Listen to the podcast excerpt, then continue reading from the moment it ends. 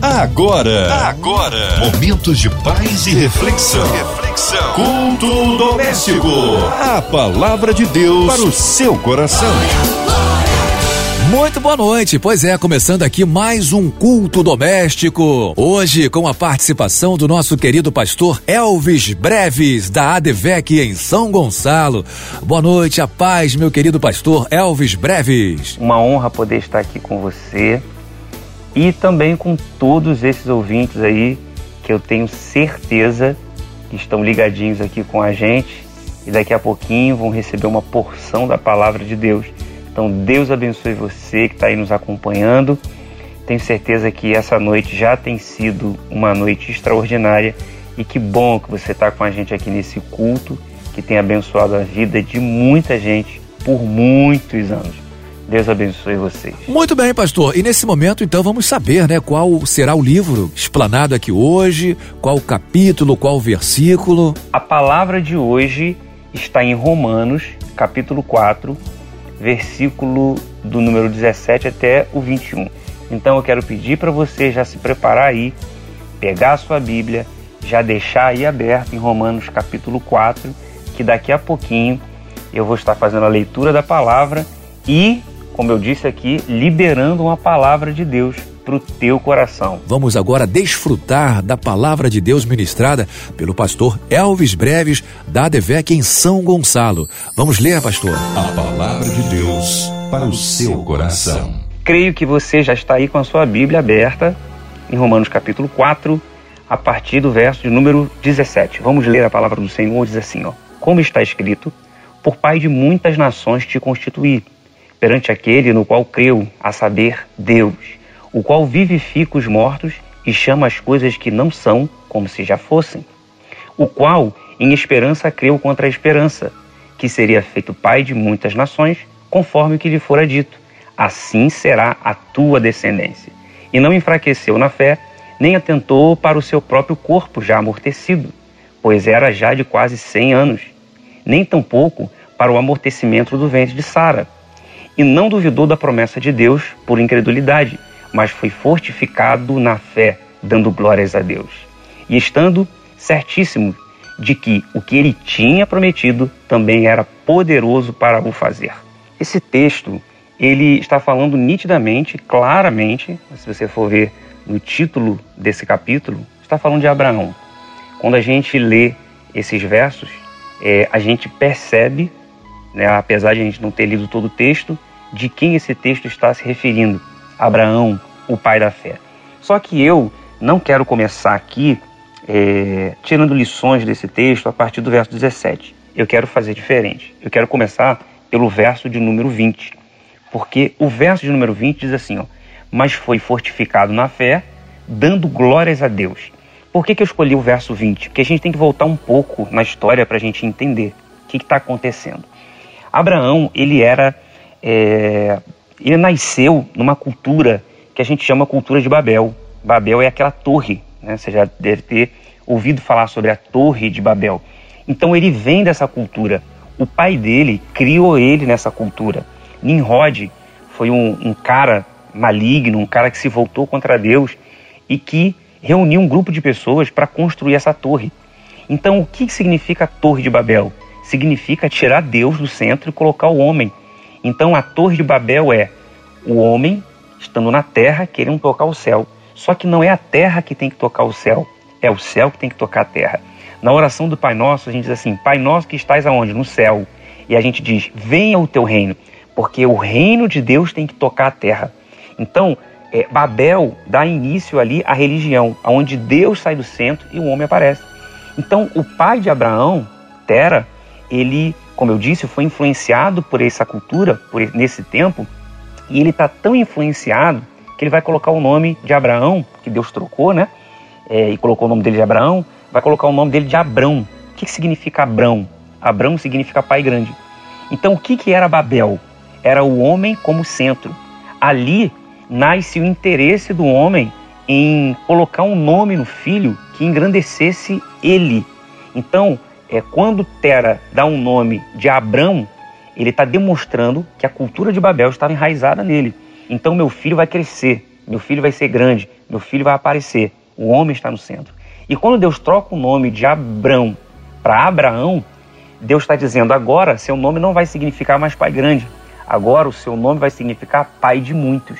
Porque o, o, o, o nosso Deus é um Deus geracional.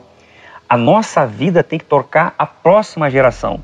Então, o centro não sou eu. O centro é o homem, é o, é o ser humano, é a pessoa, é quem precisa ser alcançado. Então agora Abraão não vai mais se preocupar em tocar o céu para que o nome dele apareça. Agora ele vai tocar a próxima geração. Por isso Deus disse que ele vai ser pai de muitas nações. Por isso que ele vai ser pai de uma grande nação. Então Abraão agora não vai construir mais torres, ele vai construir altar. Porque o nome dele apontava para cima. Mas agora o nome dele vai apontar para frente. Ou seja, Abraão agora vai virar um edificador de altares. É por isso que quando ele chega em Canaã, Canaã está em miséria, ele edifica um altar. Porque a terra pode não ter nada, mas se ela tem altar, tem tudo. Então, o que é que a gente faz no altar? A gente santifica o nome do Senhor no altar. Então, não é o nome mais de Abraão que vai aparecer. Agora, quem vai aparecer é o nome do Senhor. Porque na torre o nome do homem aparece, mas no altar o nome do Senhor que é santificado. Então, isso vai fazer toda a diferença na vida de Abraão. Você percebe no verso 20, eu falei, vamos conversar pelo verso 20? Diz, mas foi fortificado na fé. Por quê? Dando glórias a Deus. Quando a glória do Senhor em tudo que acontece na sua vida, Paulo disse isso, que é comais, que é bebais, ou façais qualquer outra coisa, fazeis tudo para a glória de Deus. Então, se o dinheiro que vem à sua mão é para glorificar o nome do Senhor, ele vai te dar muito mais. Se a empresa que você quer abrir é para glorificar o nome do Senhor, ele vai te dar muito mais. Se o seu ministério é para a glória de Deus, então ele vai te dar muito mais.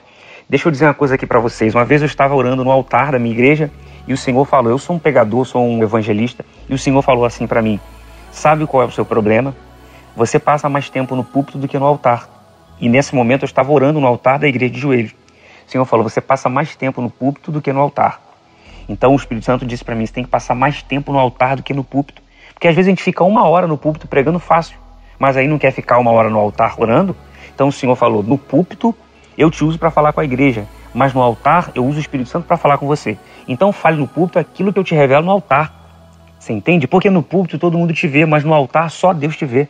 Então quando é que a nossa vida vai mudar? Quando a gente entender que o altar é importante. A gente precisa, não que o altar seja importante, eu vou mais além. O altar é tudo na nossa vida. Se a gente não tem altar, a gente não tem nada. Então a gente precisa de altar, porque altar é lugar de sacrifício, altar é lugar de santificar o nome do Senhor. Senão a gente acaba usando o nome de Jesus para fazer o nosso nome conhecido. Você entende? Então quando você só tem púlpito, você usa o nome de Jesus para tornar o seu conhecido, mas quando você tem altar, você usa o nome dele para que o nome dele seja conhecido. Você pode dizer um glória a Deus aí na sua casa? Então vamos correr aqui porque a gente tem um tempo aqui é, para cumprir. Então o verso 17 tem duas frases aqui muito importantes. Ele fala assim, ó, vivifica os mortos e depois ele diz, chama as coisas que não são como se já fossem. Então olha só, ele está falando de duas coisas aqui é, impossível: vivificar os mortos e chamar as coisas que não são como se já fossem. Então ele está, é, é, porque como Abraão foi pai da fé, ele já está falando de duas coisas aqui impossíveis. O Senhor está dizendo para você: na fé não existe nada impossível. Porque quando você crê, tudo se torna possível. Ele está dizendo: Ele vivifica os mortos. O que é que você está vivendo? O que é que você está passando? Qual é a dificuldade que você está enfrentando? O Senhor está dizendo assim para você: olha, você precisa utilizar uma arma que você tem, uma arma que Abraão usou, é a fé. Eu sei que o que você está vivendo não é mais difícil do que ressuscitar um morto. E ele está dizendo aqui, Paulo está dizendo, ele é poderoso para vivificar os mortos. Então o que você está vivendo não é nada. Deus pode resolver o seu problema. Por que, que ele pode resolver o seu problema? Porque ele é poderoso para vivificar os mortos. Segundo, ele chama as coisas que não são como se já fossem. Quando Deus disse haja no princípio, ele criou sem que existisse matéria-prima. Ou seja, sem que existisse absolutamente nada. Ele criou. Então não tinha matéria-prima para ele criar. Não tinha algo palpável para ele criar. Então, se ele é poderoso para criar sem que existisse matéria-prima, ele é poderoso para chamar à existência aquilo que não existe. E o mais interessante é, ele chama as coisas que não existem como se já fossem. Porque quando Deus libera uma palavra para a nossa vida, qual é o nosso problema? A gente crê depois que Deus faz. A gente não tem que crer depois que Deus faz. A gente tem que crer depois que Ele fala. Porque a palavra dele é mais sólida do que esse chão que você está pisando aí agora. Só para você ter uma noção, o planeta Terra está flutuando no espaço. Você está em um planeta que está flutuando no espaço. Por que é que o planeta Terra está flutuando no espaço? Não tem uma construção de concreto segurando esse planeta. Não tem um cabo de aço segurando o planeta. Então, por que é que ele está flutuando? Por causa de uma palavra: haja firmamento. Ah, meu irmão, se era para ter dado um glória a Deus aí na sua casa, o que é que está segurando o planeta Terra no espaço? É a palavra, haja firmamento. Então, quando Deus libera uma palavra para a tua vida, Ele não vai fazer, Ele já fez. Porque a palavra dele traz à existência aquilo que não existe como se já fosse. Ou seja, ele fala aqui agora, não vai acontecer, já aconteceu. Então o que Deus está falando para você agora, o que Deus está liberando para você é a sua palavra. Às vezes você quer que um profeta coloque a mão na sua cabeça. A maior profecia está sendo liberada sobre a sua vida agora. Deus é poderoso para vivificar os mortos. Ele é poderoso para trazer existência aquilo que não existe como se já fosse. Então o Senhor está falando com você. Algo extraordinário vai acontecer na sua vida. Eu libero isso sobre a sua vida, sobre a sua casa, sobre os seus negócios, em nome de Jesus verso 19. Diz assim, ó: Era já de quase 100 anos. Abraão já tinha quase 100 anos. Então Abraão, ele continuou acreditando mesmo na sua velhice. Então Abraão estava na idade para ser avô e Deus está dizendo que ele vai ser pai. Olha como que Deus é maravilhoso. Abraão está com idade para ser avô e Deus está dizendo que ele vai ser pai. Talvez você está achando que o tempo de Deus passou na sua vida passou na sua cronologia, no seu tempo, mas Deus não trabalha com o seu tempo. Deus trabalha com a eternidade. E eu costumo dizer que eternidade para Deus não é nem um tipo de tempo, é ausência de tempo. Porque mil anos para Deus é como se fosse o dia de ontem. Ou seja, isso não é tempo, isso é ausência de tempo. Para você já passou, mas Deus está dizendo: fique tranquilo, eu chego na hora certa. Um dia o Espírito Santo me deu uma frase que diz assim: Deus não retarda a sua bênção, o retardado é que não quer esperar. Então, meu amigo, só o retardado para achar que Deus retarda. Deus não retarda. Quando Jesus chega é, lá no, no, no, túmulo de Lázaro, a irmã dele diz assim: Senhor, se o Senhor tivesse chegado antes, Lázaro não teria morrido. Jesus falou: Não, eu vou ressuscitar Lázaro. Ela falou: Eu sei, no dia do juízo final. Olha só, ela está jogando lá para o juízo final aquilo que Deus queria fazer naquele dia. Aí Jesus fala assim: Não, fique tranquila, é já. Porque a Bíblia diz que o nosso Deus é o Deus do já. Para ela, Jesus chegou atrasado. Se o Senhor tivesse chegado antes, Lázaro não teria morrido. Jesus está dizendo para ela: olha só, o tempo passou para você, mas para mim não. Eu não cheguei no seu tempo, eu cheguei no meu tempo, porque Jesus nunca chega atrasado. Talvez você ache que ele está atrasado para resolver algumas coisas na sua vida. Ele está dizendo: fique tranquilo, fique tranquila. Eu não chego no seu tempo, eu chego no meu, porque o meu tempo é perfeito. Eu não chego atrasado, eu chego na hora certa. Ó, oh, deixa eu dizer uma coisa para você: nada significativo acontece de uma hora para outra. Nada para as coisas significativas acontecerem na nossa vida, tem que ter investimento de tempo. Uma vez eu fui ver um estágio de emprego lá na Rio Branco. Então eu estou lá na Rio Branco andando, procurando o número do prédio, e aí o pombo resolveu fazer suas necessidades lá no céu. E aí caiu no meu ombro. Quando bateu no meu ombro, na hora eu pensei, isso é abacate. Por quê, Márcio? Primeiro que era verde, segundo quando bateu no meu ombro, pingou na minha boca e eu provei na hora. Meu Deus do céu. Falei, é, é, o gosto estava meio azedo, né? Mas dava para perceber que era, que era abacate. E aí um rapaz veio com um pano assim, é, molhado, um cara do camelô, né? Passou assim, me ajudou a, a limpar. Ficou aquela mancha de, de água ali, mas saiu a, o abacate lá do pombo, endemoniado. Eu fui lá no prédio, fiz, achei o prédio, fiz a entrevista, entrei nas, bar, nas barcas, né? Que eu moro em São Gonçalo, atravessei e fui embora para minha casa. A Bíblia diz que Deus ele foi o arquiteto de toda a criação. Então, se ele foi o arquiteto, ele desenhou, ele, ele, ele escreveu, ele rascunhou, ele planejou, porque Deus fez tudo em seis dias, no sétimo ele descansou. Por que é que Deus fez em seis dias se ele poderia ter feito em um segundo? Para mostrar para gente que nada significativo vai acontecer na nossa vida de uma hora para outra. Tem que ter investimento de tempo. Então, quando Deus ele criou todas as coisas, ele investiu tempo. Ele olhou para o pombo e disse: Vou dar asas, asas para esse, esse bichinho. O pombo vai sobrevoar Rio Branco, vai fazer as suas necessidades, vai pegar no ombro do meu servo, no paletó dele, vai passar uma aguinha lá, pronto, vai limpar, ele vai fazer a entrevista, acabou. Agora imagina, mas se Deus tivesse feito de uma hora para outra. Imagina, se Deus tivesse, ah, já de qualquer jeito, sem responsabilidade, sem investir tempo, tivesse feito de qualquer jeito e tivesse dado asas para o elefante. Você já imaginou o que seria? Eu lá na Rio Branco, o elefante soltar lá do céu, o mistério, cair na minha cabeça, você imagina, nem lava-jato ia dar jeito. Ou seja, eu ia atravessar para o outro lado, na, nas barcas, o outro ia falar, meu Deus do céu, por que você está fedendo tanto assim, menino? Eu ia dizer, não, é, é, é, foi o elefante. Você entende? Então nada significativo acontece na nossa vida se não tiver investimento de tempo. Verso 21, eu estou pulando aqui o verso 20, que a gente começou por ele. Verso 21 diz assim: ó, O que ele tinha prometido também era poderoso para o fazer. Ou seja, quando Deus promete, ele vela para que a sua palavra se cumpra. Quando Deus promete, ele garante, porque ele vela para que a palavra dele se cumpra. Agora, a gente precisa se comportar de acordo com a promessa. É, por, que, por que é que a gente leu lá em cima dizendo o seguinte, que, que ele chama as coisas que não são como se já fossem? Por quê? Porque o nosso Deus ele é o princípio e ele é o fim. Ele passeia pelo tempo.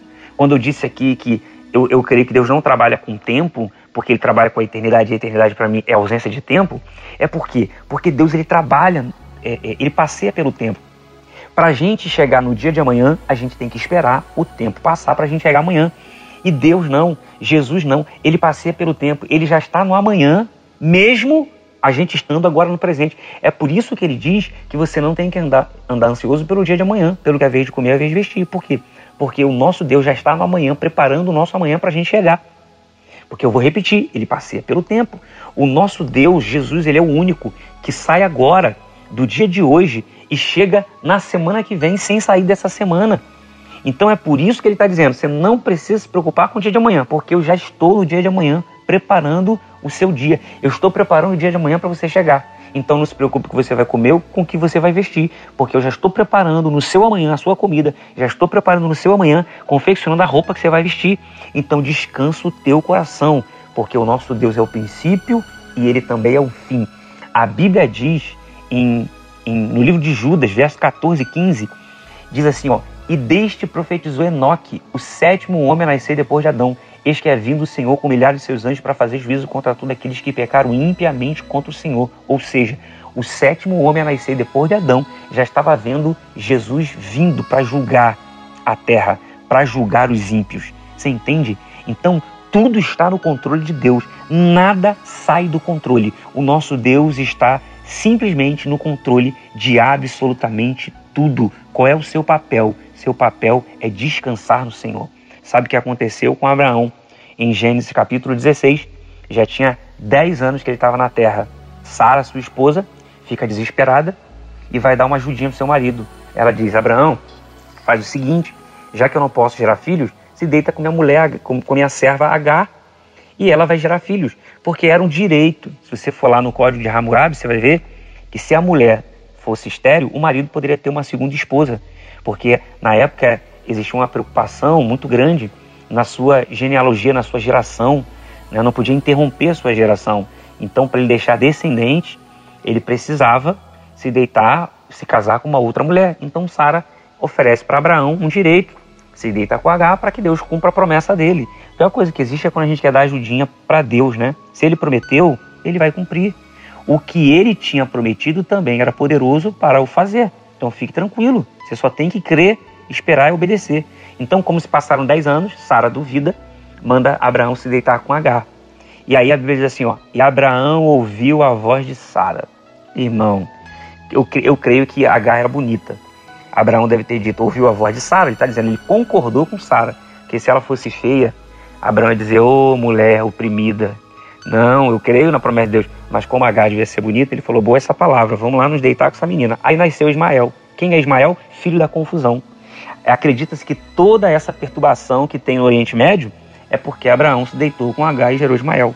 Depois de mais ou menos 12, 13 anos é que ele vai se deitar com H, com Sara, e vai gerar Isaac, o filho da promessa. Irmão, eu termino aqui, minha irmã, dizendo o seguinte. Eu digo para você o seguinte: gerar confusão é a coisa mais fácil que existe, porque só depende de você.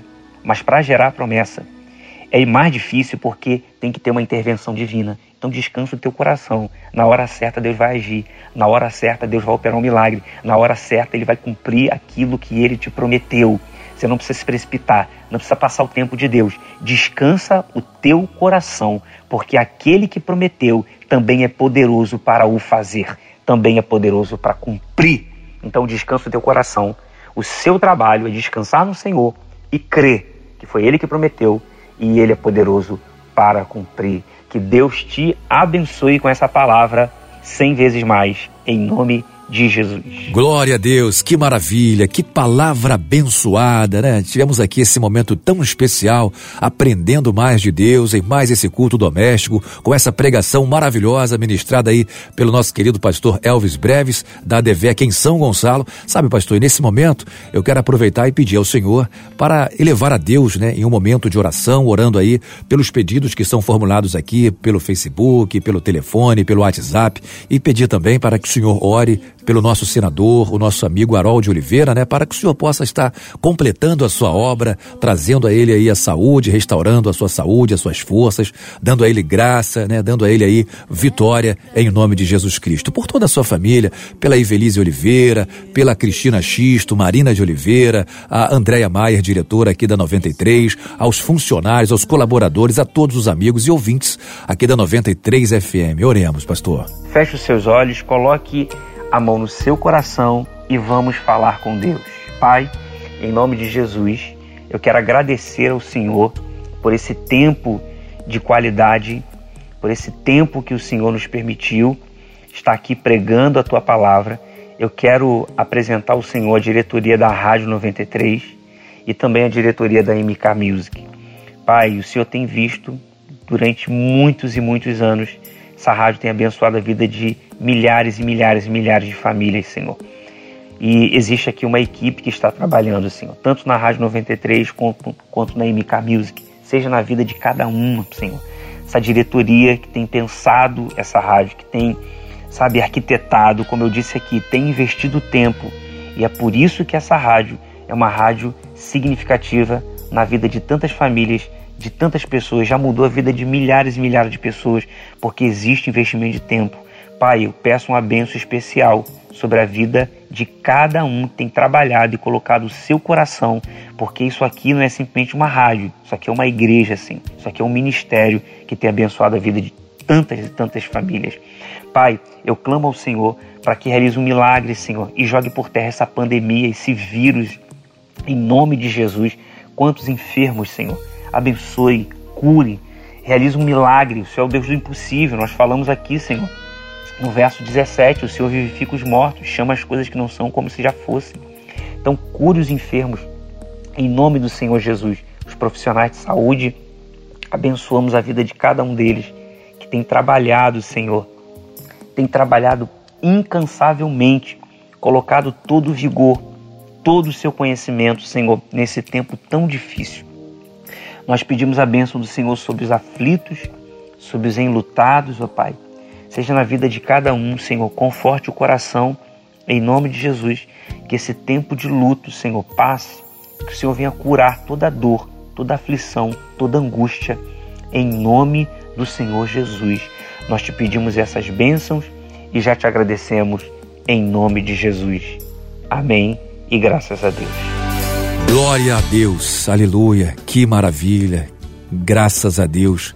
Amém. Assim nós cremos que o Senhor tem atendido as orações, né? A oração do justo pode muito em seus efeitos. Nesse momento, meu querido pastor Elvis Breves, eu gostaria que o senhor desse aí os seus cumprimentos finais para a gente encerrar esse culto e deixar aí também, né, suas redes sociais, seus contatos. Eu quero agradecer muitíssimo por essa oportunidade, uma honra é, estar aqui na rádio nesse culto, como eu disse aqui no início, que tem abençoado a vida de tantas pessoas durante tantos anos.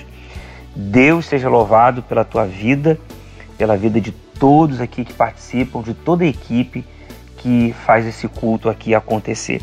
Eu quero louvar a Deus aqui pela vida é, do meu pastor, pastor Alex Alves, que é o pastor da minha filial da ADVEC, Assembleia da Vitória em Cristo, em São Gonçalo, um homem de Deus, é um homem que eu amo tanto e tenho tido a oportunidade de andar, de estar perto dele. Quero aqui divulgar um culto é, que acontece toda sexta-feira na nossa igreja a partir das 17 horas, que é o culto da cura das emoções. Como famílias e pessoas têm sido abençoadas e alcançadas através desse culto. Então é toda sexta-feira na ADVEC de São Gonçalo, começa às 17 horas. Então se você conhece alguém está passando por um momento emocional difícil na vida, leve lá, essa pessoa vai ser abençoada, vai receber uma palavra de cura para a sua vida. Então eu quero aqui me despedir agradecendo a todos os ouvintes que estão com a gente até agora, todos que passaram aqui por esse culto, né, que participou com a gente. Estamos juntos sempre, como eu digo, pelo Rei e pelo reino. Amém, tá falado, pastor. Agradecemos mais uma vez a sua presença aqui. Que Deus abençoe o senhor, seu ministério, sua família, em o nome de Jesus Cristo. A você, ouvinte, tenha uma excelente noite, que a graça e a paz, a consolação plena do Espírito Santo esteja sobre a sua vida. Ó, oh, não desliga não, hein? Vem aí o programa da Comerge, Conselho dos Pastores do Estado do Rio de Janeiro. Boa noite, tchau meu Rio, tchau Brasil. Você ouviu? Você ouviu? Momentos de paz e reflexão. reflexão. Culto doméstico. A palavra de Deus para o seu coração.